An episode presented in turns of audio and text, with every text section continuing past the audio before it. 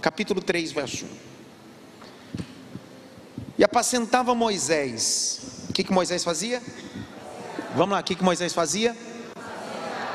Você sabe que na terminologia hebraica, ao contrário do termo linguístico, nós temos vários tempos verbais. Só que no hebraico só existem três tempos: passado, presente e futuro. No hebraico é só isso: passado, presente e futuro. Por isso que a Bíblia diz que ele é o mesmo ontem, hoje e eternamente. Ele é lá, ele é aqui, ele é colar. Só que a ideia da expressão aqui apacentava, não fala de alguém que apacentou ou alguém que vai apacentar, é alguém que está fazendo sempre há muito tempo. Pior coisa da vida é gente que começa, mas não termina. Vou de novo. Já viu gente dizendo assim: Eu fiz, não faz mais. Vou fazer, nunca fez. O Moisés está fazendo há 40 anos e há muito tempo realizando. Essa quinta-feira Deus tem uma mensagem específica para algumas pessoas aqui. Está na hora de você ter continuidade, ter constância no que faz. O apóstolo Paulo diz assim: sede firmes, sede firmes, constantes. Quantas coisas você começou e não terminou? Ih, vai dar problema. Quantas coisas você diz, esse ano vai, e nunca vai. Porque tem coisas que não depende de Deus, de anjo, de querubim, de pastor, depende de você. Olha o que Moisés está fazendo. E Moisés apacentava. Olha o texto. Apacentava o rebanho de quem? De quem, pessoal? Os primeiros cinco livros da Bíblia é chamado de Torá. Chamado de quê? Quem escreveu? Quem escreveu? Então quem está escrevendo esse texto é Moisés. Moisés tem o capricho de escrever assim, ó. Moisés apacentava as ovelhas, mas elas não lhes pertenciam.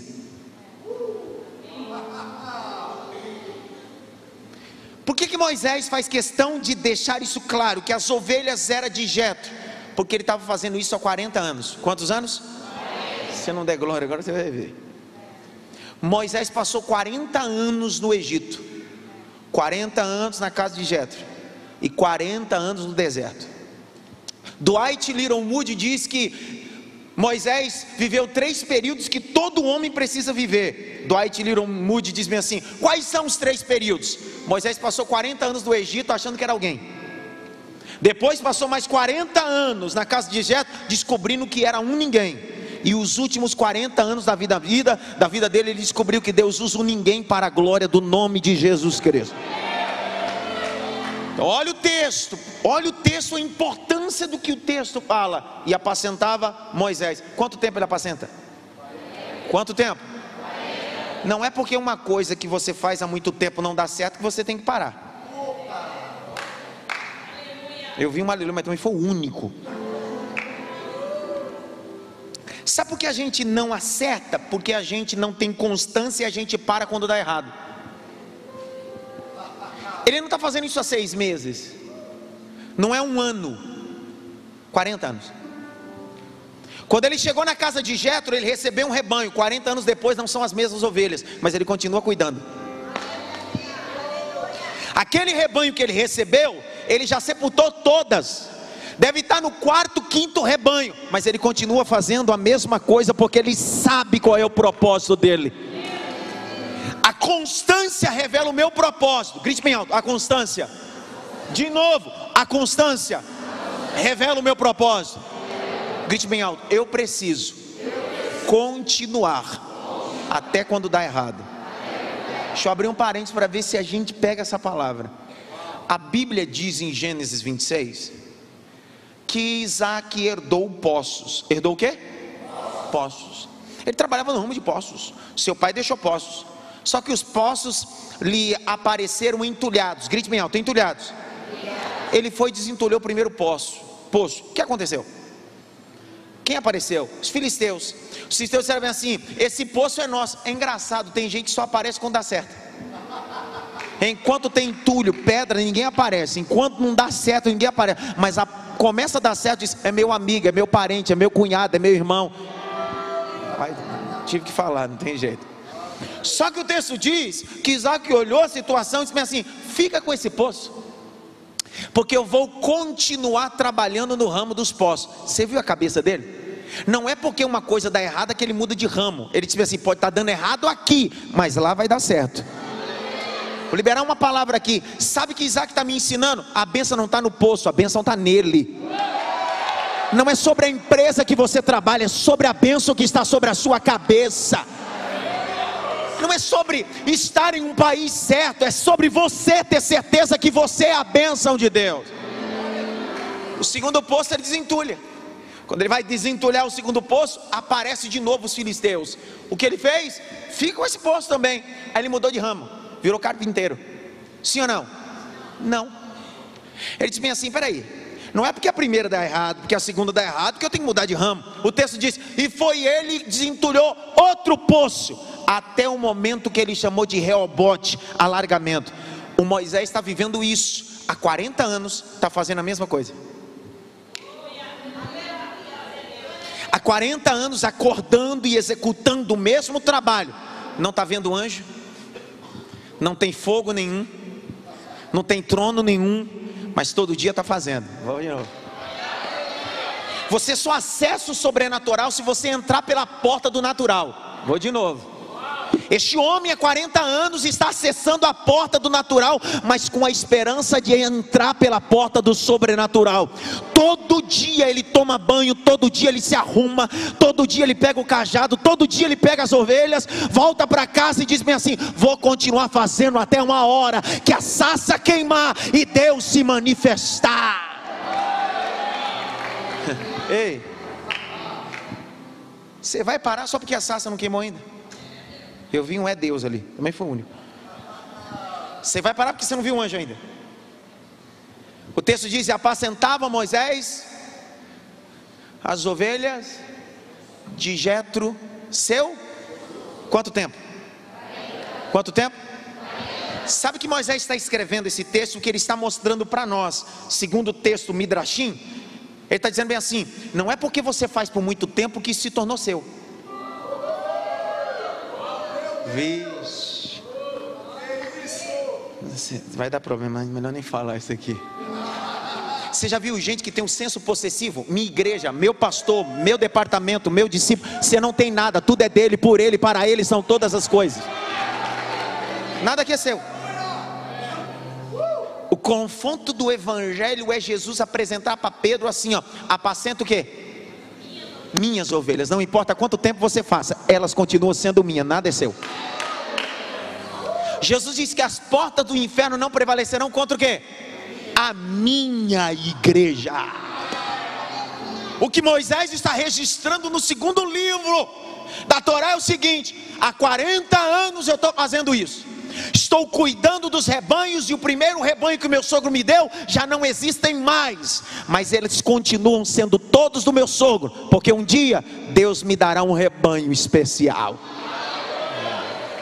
Apacentava Moisés o rebanho de Jetro, seu sogro. Olha a continuação do texto: sacerdote. Quem está escrevendo? Vamos lá, pessoal. Quem está escrevendo? Ele está escrevendo. Olha só, ele está dizendo: eu não fiz, eu não vou fazer, eu faço. Eu não fiz, eu não vou fazer, eu faço há 40 anos. Faz para quem? Para o meu sogro, porque o rebanho é dele. Mas ele é só seu sogro? Não, não. Ele é sacerdote. Só haverá um Moisés no deserto, na coluna de fogo, quando ele tiver um sacerdote em sua casa. Ixi, já deu problema. Todo mundo quer ser Moisés hoje, sim ou não? Mas quem é seu sacerdote?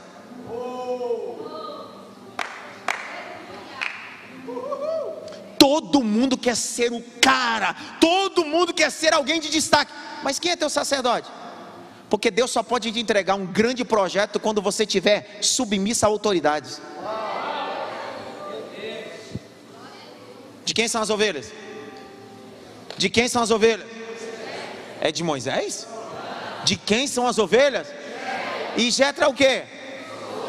Mas ele diz: também é meu sacerdote. Ele está dizendo assim: eu sei separar as coisas. Eu sei falar quando ele é sacerdote, mas eu sei quando ele está falando quando ele é sacerdote de Deus e profeta do Deus Altíssimo. Presta atenção. Se você pegar Êxodo capítulo 18, lá na frente, quando Moisés assume o povo, ele está atendendo o povo das seis da manhã às seis da tarde. Vocês lembram disso, sim ou não? O texto diz que o sogro dele vai visitar ele no deserto e levar a família. O texto diz que quando o sogro olha aquela cena, diz assim: está tudo errado. Está tudo errado. Quem Deus apareceu foi para Moisés. Quem Deus chamou foi para Moisés. Só que Moisés só foi o que foi porque escutou sacerdote. O texto diz que Jetro olhou para ele e disse assim: O que você está fazendo está tudo errado. Pega grupos, homens capazes, tementes a Deus, que aborrecem a avareza, coloca eles para que atendam coisas pequenas e as coisas grandes tragam a ti. Moisés não olhou para os sogros e disse assim: Você não sabe de nada, você é dono de pequenas ovelhas. Moisés olhou para ele e disse assim: Eu te escuto, porque agora quem está falando não é meu sogro, quem está falando é o sacerdote, é um sacerdote de Deus, sabe? Segredo do sucesso da vida cristã é escutar sacerdotes. Dá uma olhadinha pelo menos para três assim: quem é seu sacerdote? Pastor, eu não preciso mais de sacerdote, porque Cristo estabeleceu uma nova aliança. Eu sou sacerdócio real. É, engraçado. Tudo que é pintado fora de contexto gera muita heresia. Romanos diz que todo indivíduo está sujeito a autoridade autoridades. Você não precisa de ninguém para te representar diante de Deus, é verdade, mas ainda existem pessoas que exercem autoridade sobre você. Grite bem alto: Espírito Santo. Mais alto: Espírito Santo. Me ajuda. Olha o texto. Moisés fazia? Ia fazer? Ou estava fazendo? Por que, que você parou de fazer então? Será que em 40 anos Moisés nunca viveu tempo de escassez, dificuldade, ovelhas que morriam? Será que esse rebanho nunca diminuiu? Será que não tinha dia que Moisés dizia bem assim, cara, eu acho que eu vou perder todo o rebanho, mas eu preciso continuar fazendo. Por quê? Porque eu sei que nesse ambiente que eu estou fazendo, é nesse ambiente que Deus vai se manifestar. Eu vou liberar a segunda palavra. Deus não se manifesta em ambiente de comodismo, Deus só se manifesta no ambiente de gente que trabalha. Vou de novo. Os doze discípulos que Jesus chamou, nenhum deles estava deitado numa rede cantando o hino da harpa. Eu quero trabalhar para o meu Senhor. Os doze discípulos que Jesus chamou, os doze estavam trabalhando. E quanto mais você faz, mais você trabalha. Deus queima na sassa para você. Boa. Olha o texto. E apacentava Moisés o rebanho de Jetro, seu sogro. Atrás aonde? Aonde? Aonde ele vai passar 40 anos? Significa que ele está 40 anos treinando num ambiente que ele vai. Existem a antessala da promessa. Deus te treina antes para que você acesse esse ambiente sem ter muita dificuldade. Por que, que para Moisés o deserto nunca foi desafiador? Para Moisés não era o deserto que era o problema, eram os murmuradores. Vixe. Porque Moisés sabia que o deserto era um ambiente de manifestação de Deus. Olha o texto. E apacentava Moisés o rebanho atrás do deserto e veio ao monte de Deus. Olha o texto, verso 1. De quem que são as ovelhas? De quem são as ovelhas? E o monte? E Moisés tem o quê? Deus só pode usar gente assim.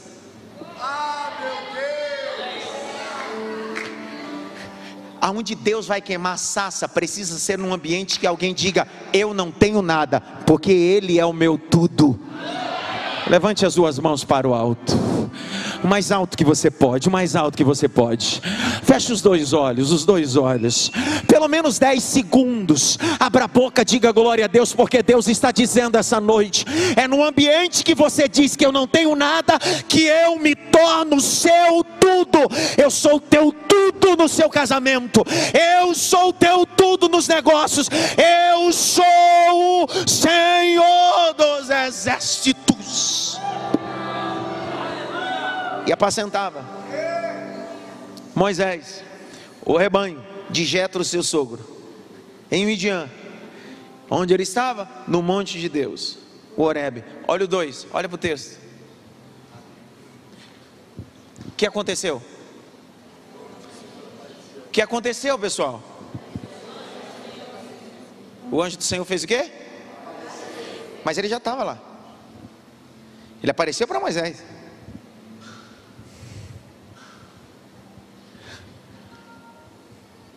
Não entendi. Abre Juízes, capítulo 6. Vamos lá, todo mundo. Juízes 6. Verso 11 e 12. Vamos lá, para a gente entender. Juízes 6, 11 e 12. Estava, pois, Gideão malhando trigo no lagar. Olha lá. Debaixo do carvalho. E Gideão estava malhando trigo no lagar para salvar dos midianitas. Olha o 12. Olha o 12. Então o anjo do Senhor. Volta o 11 agora. Mas o anjo já está lá. 12. Apareceu. O problema não é ele não estar, é que ele aparece no momento certo. Vamos lá de novo. Quando o texto original diz bem assim: e apareceu o anjo a Moisés, não está dizendo que apareceu naquele momento, apareceu para Moisés, mas já estava ali há muito tempo. Existem coisas que já estão manifestas no mundo espiritual, só vão aparecer no mundo carnal. Liberei essa palavra. Existem coisas que você não viu ainda, mas vai ver. Volta a Êxodo capítulo de número 3, eu termino. Duas pessoas dormindo. Capítulo 3, verso 2. Põe na tela, igual o da Atena. Isso. E apareceu-lhe o anjo do Senhor em uma chama? No meio da onde? No meio da onde, povo? Olha para cá. Quando você pega os textos judaicos, você vai descobrir que os rabinos dizem bem assim: por que que o Baru Hashem, o Eterno, decidiu aparecer numa sassa? Pessoal, uma sassa é um arbusto, cheio de espinho, sem fruto nenhum. Por que, que Deus não aparece em uma árvore frondosa? Por que, que Deus não aparece em uma árvore cheia de frutos? Por que, que Deus decide aparecer em um arbusto? Insignificante, cheio de espinho, que não tem fruto. Deus está mandando uma mensagem a Moisés. Todos os rabinos vão dizer bem assim: Moisés, você é esse arbusto, cheio de espinho, sem fruto, mas através de você a minha glória vai se manifestar. Deus não aparece na perfeição, Deus aparece na imperfeição. Deus aparece na nossa deformidade. Deus aparece na nossa condição medíocre. E Deus está queimando numa sassa que não tem fruto. Deus está queimando numa sassa que é só espinho, mas Ele está dizendo: assim é você. Faz 80 anos que eu estou preparando você para isso. Aí olha o texto: e eis que a sassa ardia no fogo, mas a sassa não. Que tipo de cristianismo é o nosso? Que queima só na quinta? Deu problema agora. Se minha sassa depende do culto, isso não é sassa divina, é sassa passageira. Porque a verdadeira glória não depende do culto, a verdadeira glória depende do Calvário. Isso.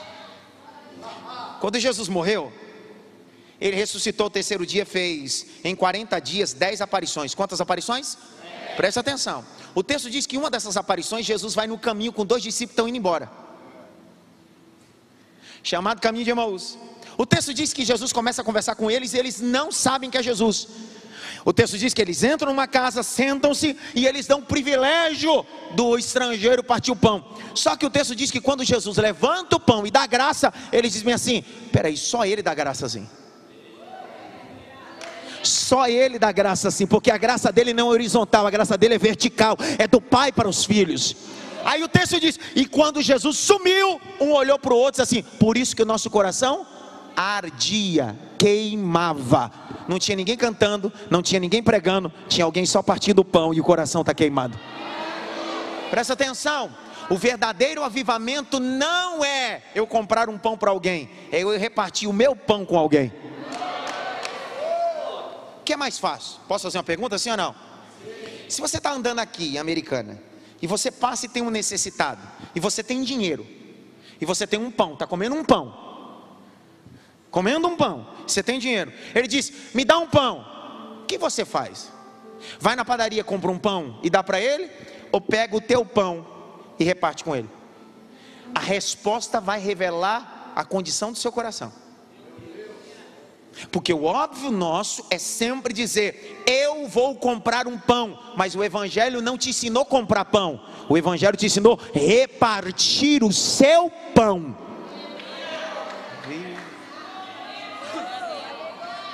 Porque a ideia do Evangelho, você não tem mais pão, é nosso pão. Vou de novo, não é meu pão, é o nosso pão. Por isso que Jesus diz assim: quando você tiver duas túnicas, não compra a terceira para alguém, não. Pega uma que é sua e dá para ele. Isso é evangelho. Isso é o fogo que queima. Pega na mão de alguém e diz assim: fogo que queima. Fogo que queima. Olha o texto. Essa sassa queima, mas não se consome. Essa sassa queima, mas não. Essa sassa queima, mas não. De novo, essa sassa queima, mas não. Essa sassa queima, mas não. Olha o verso de número 3 capítulo 3, verso 3. E Moisés disse: Agora me virarei para lá e verei essa grande, porque a sassa não. Você pode me ajudar aqui? Três de vocês? Pode me ajudar? Três de vocês? Três, três, por favor. Eu sou muito visual, certamente tem gente visual, fica mais fácil. Isso. Fique dois aí. O senhor fica ali. O senhor tem cara de Deus. Fica um do lado do outro, olhando para mim, cara de ovelha.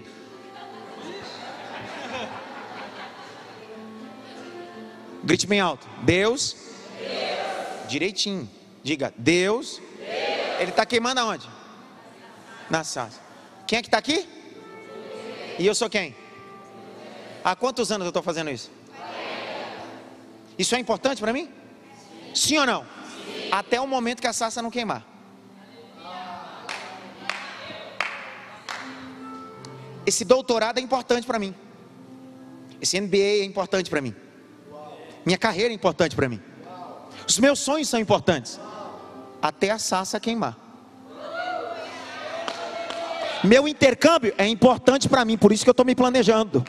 Tudo que eu estou fazendo é importante. Até uma hora que essa sassa queimar, porque na hora que ela queimar, olha o texto, e me virarei. Se eu me viro para a sassa, eu dou as costas para quem? O problema está aqui. Deus te deixou dando atenção para ovelhas. Mas na hora que a sassa queimar, Ele espera de você que o que era importante se tornou secundário e Ele é a coisa mais importante da tua história agora. Ei, Deus não vai disputar com a tua família. Deus não vai disputar com teu pai, com a tua mãe. Deus não vai disputar com a tua empresa, com a tua carreira, ainda que isso seja importante, mas ele é maravilhoso, conselheiro, Deus forte, Pai da eternidade e príncipe da paz. Olha para cá, olha o texto. E Moisés disse consigo mesmo. Tem alguém profetizando para Moisés? Tem alguém pregando para Moisés? Quem é o profeta da história dele? Eu vi um aleluia. Até quando a gente vai depender da palavra externa? Sabe que Moisés tinha a mesma qualidade que a mulher do fluxo de sangue, né? No lugar onde ela estava, não tinha profeta, não tinha ninguém cantando, não tinha ninguém. Só que ela dizia assim: se eu tão somente tocar na orla da sua veste, eu serei sarada. É importante sim ou não? Sim.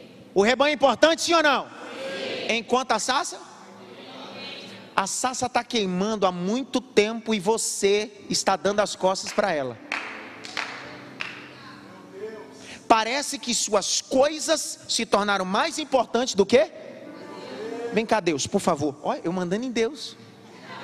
Deus, fica ali do lado das ovelhas. A sassa queimou do lado das ovelhas?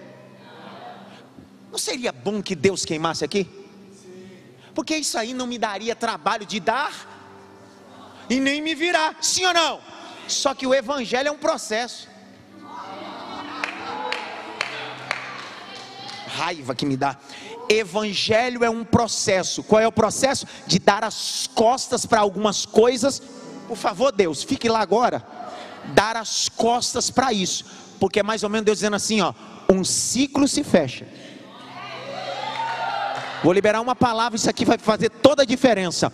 Um ciclo se fecha, um novo ciclo se abre para você. Uma nova agenda se abre, um novo propósito se abre, novos horizontes. Estou liberando essa palavra. Ciclo se fecha e novos ciclos se abrem. Grite bem alto, assassa. Direitinho, assassa. A Sassa está queimando ou está falando? A Sassa não está falando ainda. Pergunta mim, por quê? Pergunta por quê? Por quê? Ficou assustado, a pressão assim mesmo, a pressão. Por quê? Deus só vai falar com Moisés quando Moisés tiver a decisão ou decidir ou tomar atitude de se virar para Ele. Não sei se eu posso falar isso aqui. A gente imagina, pastor Mirko, um Deus assim. Fica gritando, Deus, por favor. Moisés, olha para mim. Moisés, olha para mim. Moisés, olha para mim. Moisés, olha para mim. Ei, a gente gosta disso. Porque a gente apresenta Deus desse jeito. Deus está te chamando. Deus não está te chamando nada, Deus está queimando. Porque Deus só vai falar quando você se virar para Ele. Enquanto você não se virar, você nunca vai ouvir a voz dele. Grite bem alto: tem uma sassa. Não, direito, diga: tem uma sassa. Está queimando. E só vai falar quando eu. Tem anjo virando ele? É atitude. Põe na tela de novo. Quatro, três, quatro. Eu termino. Já me deu fome. É pecado falar isso? Não, não. Lê ali, lê. Lê! E vendo o Senhor. O quê? Que voz de Deus é essa, cara? E vendo o Senhor que se virava para lá. Olha cá. No verso 3, quem é que se virou?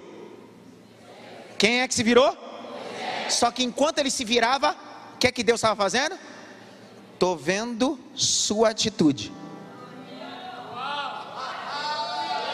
Estou vendo seu esforço. Estou vendo seu trabalho. Por que, que ninguém olha para mim? É que Deus está dizendo: ninguém precisa olhar, eu estou vendo você fazendo. Por que, que ninguém me honra? Por que, que ninguém me valoriza? Deus está dizendo: Eu estou vendo, eu estou vendo, eu estou vendo. E vendo o Senhor que Moisés se virava para ver, Deus fez o quê? Bradou. O que é bradar? É gritar bem alto. Ah, quando eu era mais jovem na igreja que eu vinha, bradar é, é outra coisa. As irmãs diziam assim: brada terra de mistério. Bradar é gritar, grite bem alto, gritar. gritar. O mesma expressão que aparece aqui em hebraico aparece também em Gênesis 22. E eu termino para ver se você dá um glória. Toda vez que Deus bradou, alguma coisa Deus mudou. Eu estou dizendo que essa mesma expressão hebraica que aparece aqui, e Deus bradou, aparece em Gênesis 22. É para você dar glória também, não é só para tirar foto, é para você dar glória. 22, a Bíblia diz: E Abraão colocou Isaac sobre uma pedra foi descendo o cutelo, mas o anjo está na velocidade da luz e depois a velocidade do som. Aí a Bíblia diz assim: e o anjo desceu bradando e dizendo: Abraão, não mate o menino, porque tem livramento na. Toda vez que Deus bradar, sempre haverá uma nova oportunidade. Quantos anos Moisés tem mesmo? 40 anos ele ficou lá no Egito. Agora ele tem quantos anos? 80. Ele viveu quantos anos? 120. Três períodos. Quantos anos ele tem aqui? 80. A sarça está queimando ou não?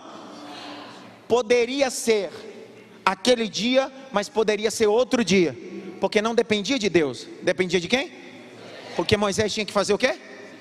Há quanto tempo Deus está falando? Na verdade, me, me permita refazer essa frase. Há quanto tempo Deus está queimando e você não se vira para Ele falar?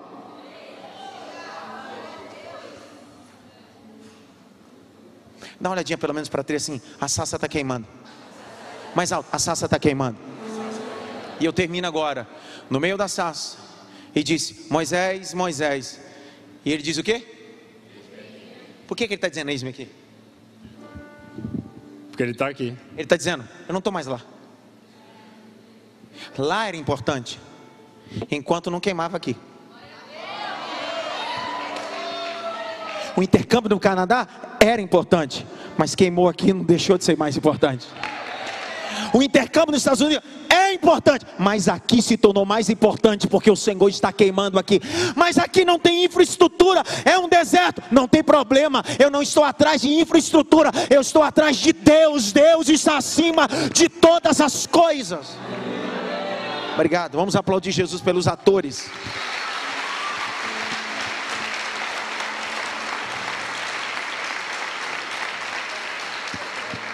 Capítulo 3, verso 4: E vendo o Senhor que Moisés se virava para lá, bradou Deus no meio de uma sassa e disse: Moisés, Moisés, e ele disse o quê? Verso 5: Quando ele se vira, Deus dá uma ordem a Moisés: Tira o quê? Tira o quê? Sandália dos teus pés, porque o lugar que você pisa é. Olhe para cá. Dentro da mitologia egípcia existe uma divindade chamada Anubis. Anubis é a mais importante divindade que tem, é o deus da morte. O símbolo da Anubis é um sarcófago, uma arca, com um cachorro em cima. Dentro dessa caixa se coloca ossos. Até hoje, quando você visita o Egito, se você quiser acessar o templo de Anubis, você precisa cumprir rituais. E um dos rituais mais importantes é o seguinte: ninguém entra na presença de Anubis calçado. Tem que tirar as sandálias do lado de fora do templo e entrar no templo de Anubis, porque você está dizendo: Eu sou escravo ao Deus da morte. Quanto tempo ele estudou lá no Egito? O texto de Atos 7 diz que ele foi criado em toda a ciência do Egito, sim ou não? Deus está dizendo para ele, consubstanciando culturalmente a Moisés: Você passou 40 anos, e você sabe como é o ritual no Egito. Alguém que entra na presença da morte se torna escravo da morte. Mas eu não sou Deus de morte, eu sou Deus de vida. Então tire a sandália, porque agora você é escravo daquele que veio te dar vida e vida em abundância. Ei, quando o anjo apareceu a Josué, capítulo 5 de Josué, o anjo disse a Josué a mesma coisa: tira o quê? Porque Josué foi criado onde? No Egito. Sabe qual é a diferença da antiga aliança para a nova aliança? É que na antiga Deus tira a sandália, na nova aliança, Deus coloca a sandália de volta. A antiga aliança, Deus está apresentando o homem a primeira porta, é a porta de ser servo. Na nova aliança, Deus está apresentando uma nova porta, a porta de filhos. Lucas capítulo 15: então o filho pródigo caindo em si, disse: Levantar-me-ei, irei ter com meu pai. Quando ele vai em direção à casa do pai, a roupa dele já está toda desfigurada, o chinelo dele já não tem mais, porque ele já virou servo escravo. Mas o pai gritou e disse assim: Traz uma roupa nova, traz um anel, e aqui nesse novo tempo, traz um chinelo, porque aqui ele não é servo, aqui ele é filho. Termino. Pastor de igreja não prega para ter agenda. Há uma grande diferença entre o itinerante e o pastor de igreja. O pastor de igreja não prega para ter agenda. O pastor de igreja prega por missão. Eu não vim cumprir a agenda, eu vim cumprir missão hoje aqui. Eu vim dizer para você que tem uma sassa queimando há alguns meses, há alguns anos. E você está com medo de se virar para ela só porque ela não te chamou ainda e não vai te amar, mas ela está queimando e você está sentindo o calor dela. E a sarça está queimando, está dizendo bem assim: vira-se para mim, fica em pé.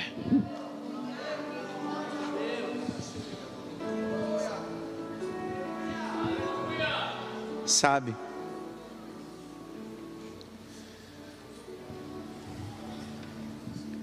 Eu sempre conciliei o meu ministério com a minha profissão. Sempre conciliei meu ministério com o meu trabalho. Sempre foi fácil. Eu sempre fui hoteleiro de profissão. Eu amo. Só que um dia Deus decidiu queimar atrás de mim.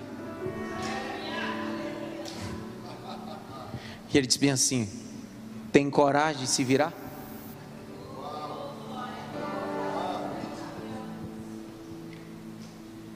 Parecia ser a única coisa que eu tinha. Ele disse: Não vou queimar aí, eu vou queimar aqui.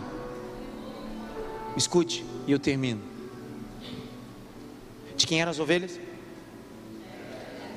Deus disse: Um cara que apacenta as ovelhas do soco durante 40 anos e não usa uma jurisprudência de uso capião, esse camarada, eu vou dar para ele as minhas ovelhas.